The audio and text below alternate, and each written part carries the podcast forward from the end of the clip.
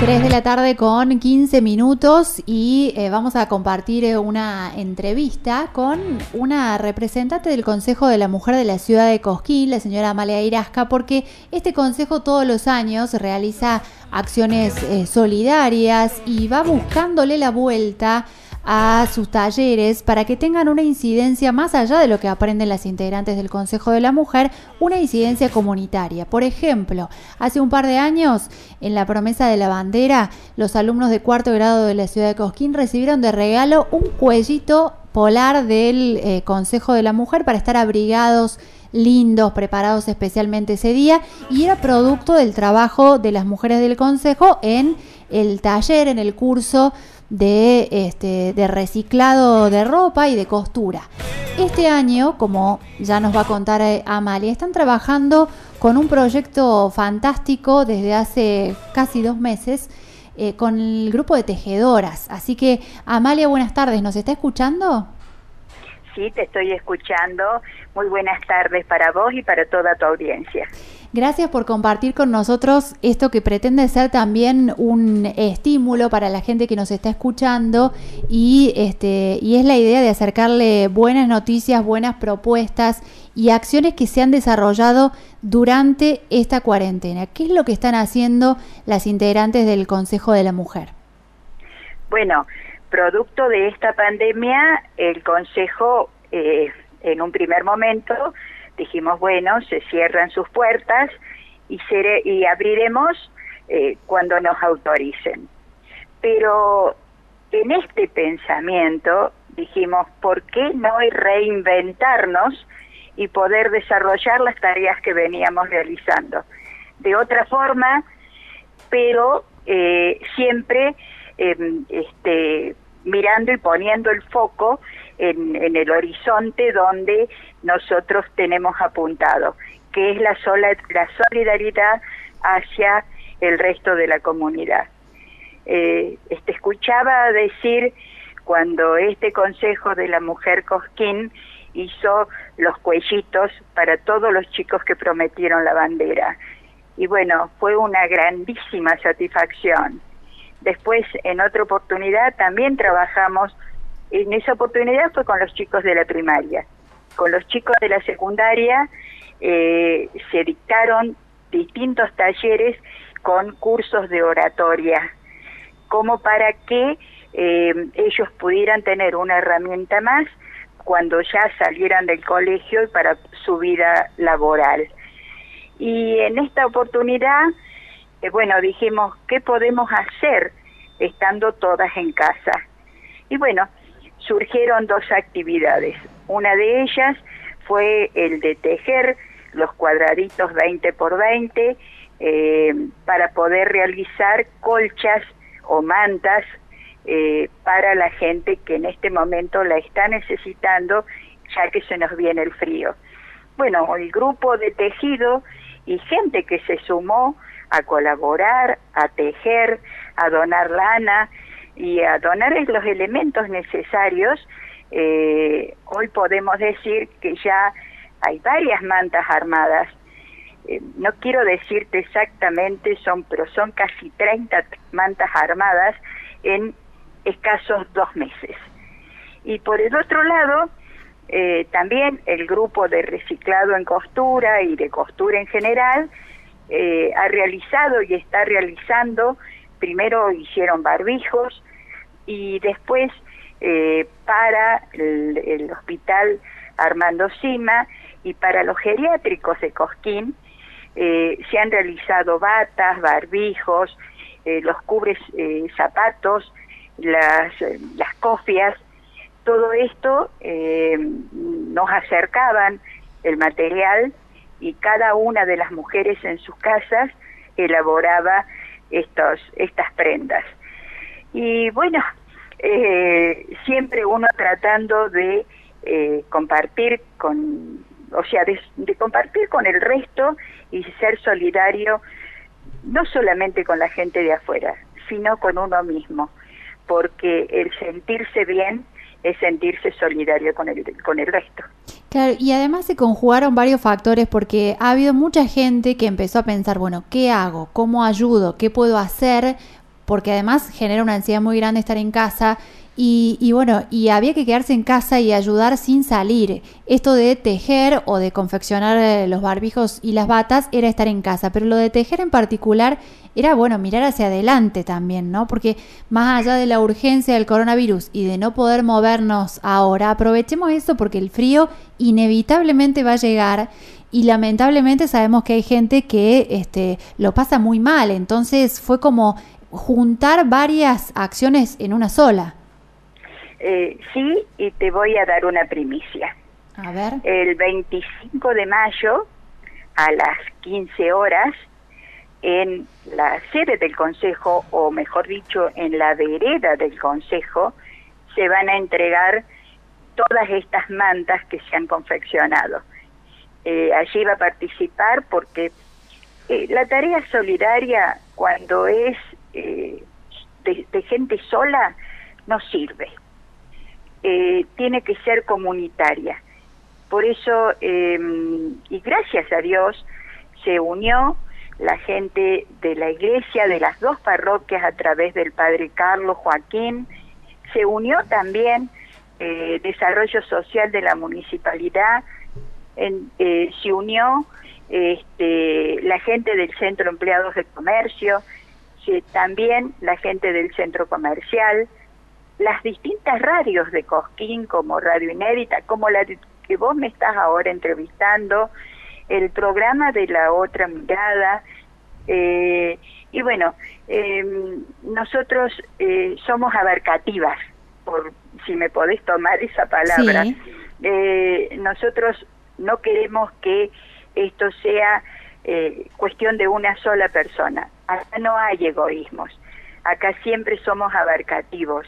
Acá siempre decimos, si uno puede hacer el bien, primero que no miremos a quién, al que le haga falta, y después unámonos al resto para que ese bien se haga mejor. Tal cual. Bueno, y el, el día 25 de mayo entonces van a hacer la entrega de las frazadas. Eh, ¿La gente se tiene que anotar? ¿Tiene que ir directamente ese día? ¿Cómo va a ser el mecanismo? No. Eh, a ver, tanto en desarrollo social como en la parroquia, tienen un registro de gente que este, ellos asisten. Entonces, eh, le hemos solicitado a esta gente que convoque, a ver, no son gran cantidad de mantas, pero eh, de las que hay, que son alrededor de 25 o 30 mantas, eh, la gente de desarrollo social como la gente de Cáritas verá quiénes son los que a quienes se les van a entregar. Bien, bien. Y seguramente va a haber muchas más porque me decía una de las eh, coordinadoras de la actividad que a veces reciben un par de cuadraditos, pero que ha llegado a, recibir en su casa a alguna señora que llevaba más de 100 cuadraditos. Es decir, que la producción en cada una de las casas eh, no se conoce hasta que no llega al centro donde ustedes están eh, reuniendo todo este material y se llevan este tipo de sorpresas, ¿no? Que alguien toque el timbre y tenga más de 100 cuadraditos en una bolsa. claro, eh, por ejemplo, te hago te, te hago un comentario. El grupo de costura que estaba haciendo las batas, que ha hecho tantas, porque tantas, que ahora, bueno, es como que hubo un parate entonces, en este grupo dice, bueno, ¿y ahora qué más podemos hacer?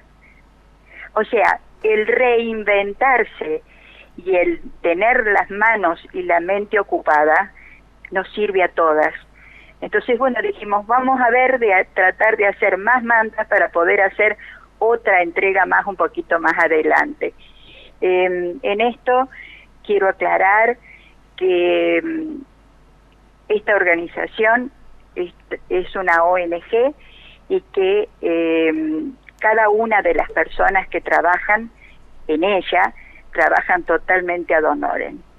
Em, el grupo de costura lo ha coordinado y lo está coordinando la profe Claudia Pastor y en el grupo de tejido lo está coordinando la profe Cristina García y eh, Andrea Maldonado.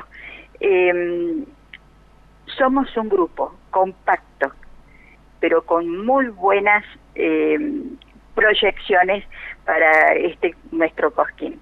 Y tampoco quedan atrás el grupo de profes que em, en este reinventarse han realizado videos que hemos subido a YouTube, a nuestra página del Consejo de la Mujer Cosquín, que invito a que la visiten. Y bueno, eh, se han puesto videos de cómo confeccionar una vincha en este momento que no se puede o que no se podía ir a la peluquería. Claro. Eh, cómo hacer, eh, este, decorar una torta en el momento que eh, teníamos que, que, ver con qué contábamos solamente en la casa.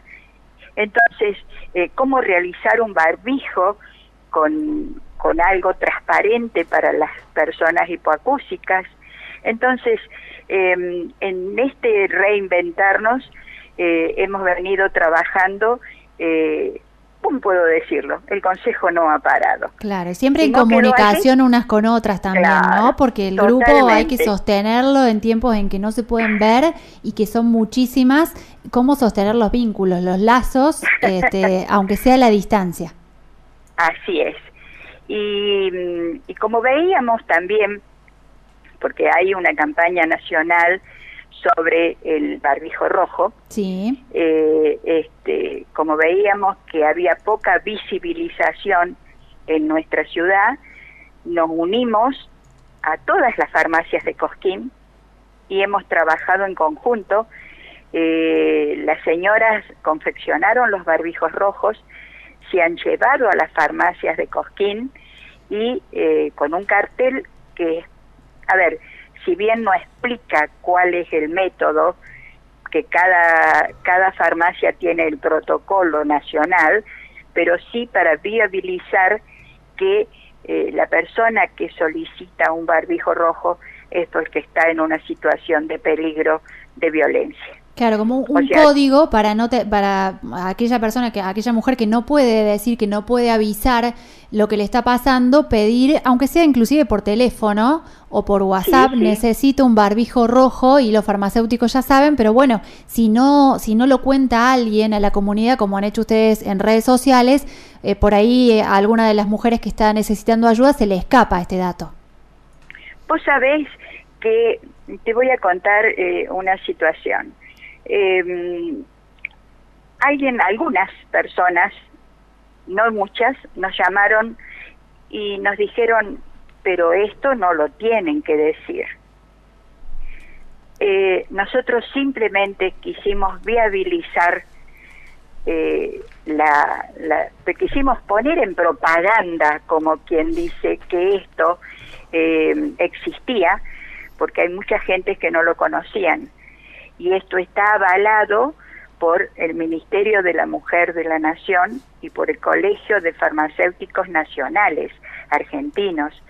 Eh, ha salido en todos los diarios, pero por allí hay gente que está sufriendo violencia y no sabe cómo pedir ayuda.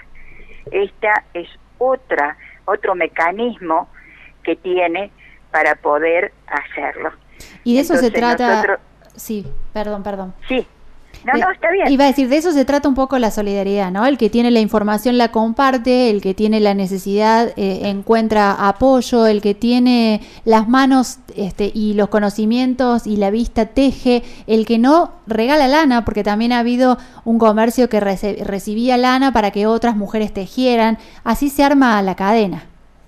Así es, así es. Nosotros estamos muy contentas realmente de poder eh, trabajar de esta forma de no quedarnos en casa solamente eh, pensando, y bueno, no podemos salir en la pandemia, eh, esto es resiliencia, esto es ser resiliente para con los demás y para con uno mismo.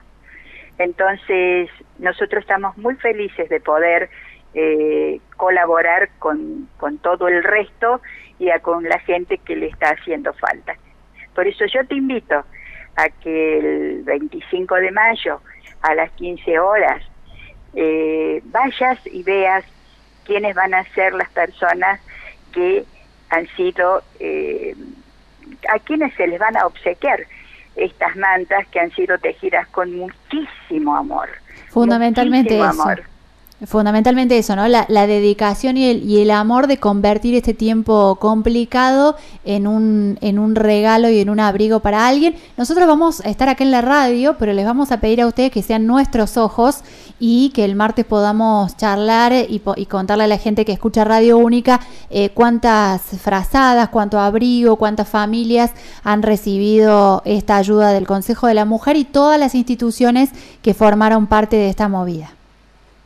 Muchísimas gracias realmente por, por tu comunicación, muchísimas gracias por poder eh, informar que esta es una institución, es una ONG que simplemente quiere estar en, en sintonía con la comunidad y con la gente que le haga falta.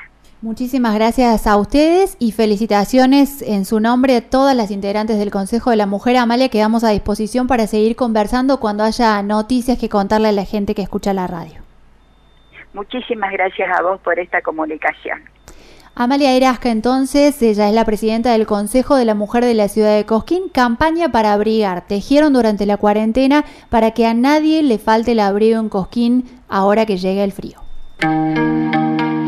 Si tu día está escaso de onda, ponele música.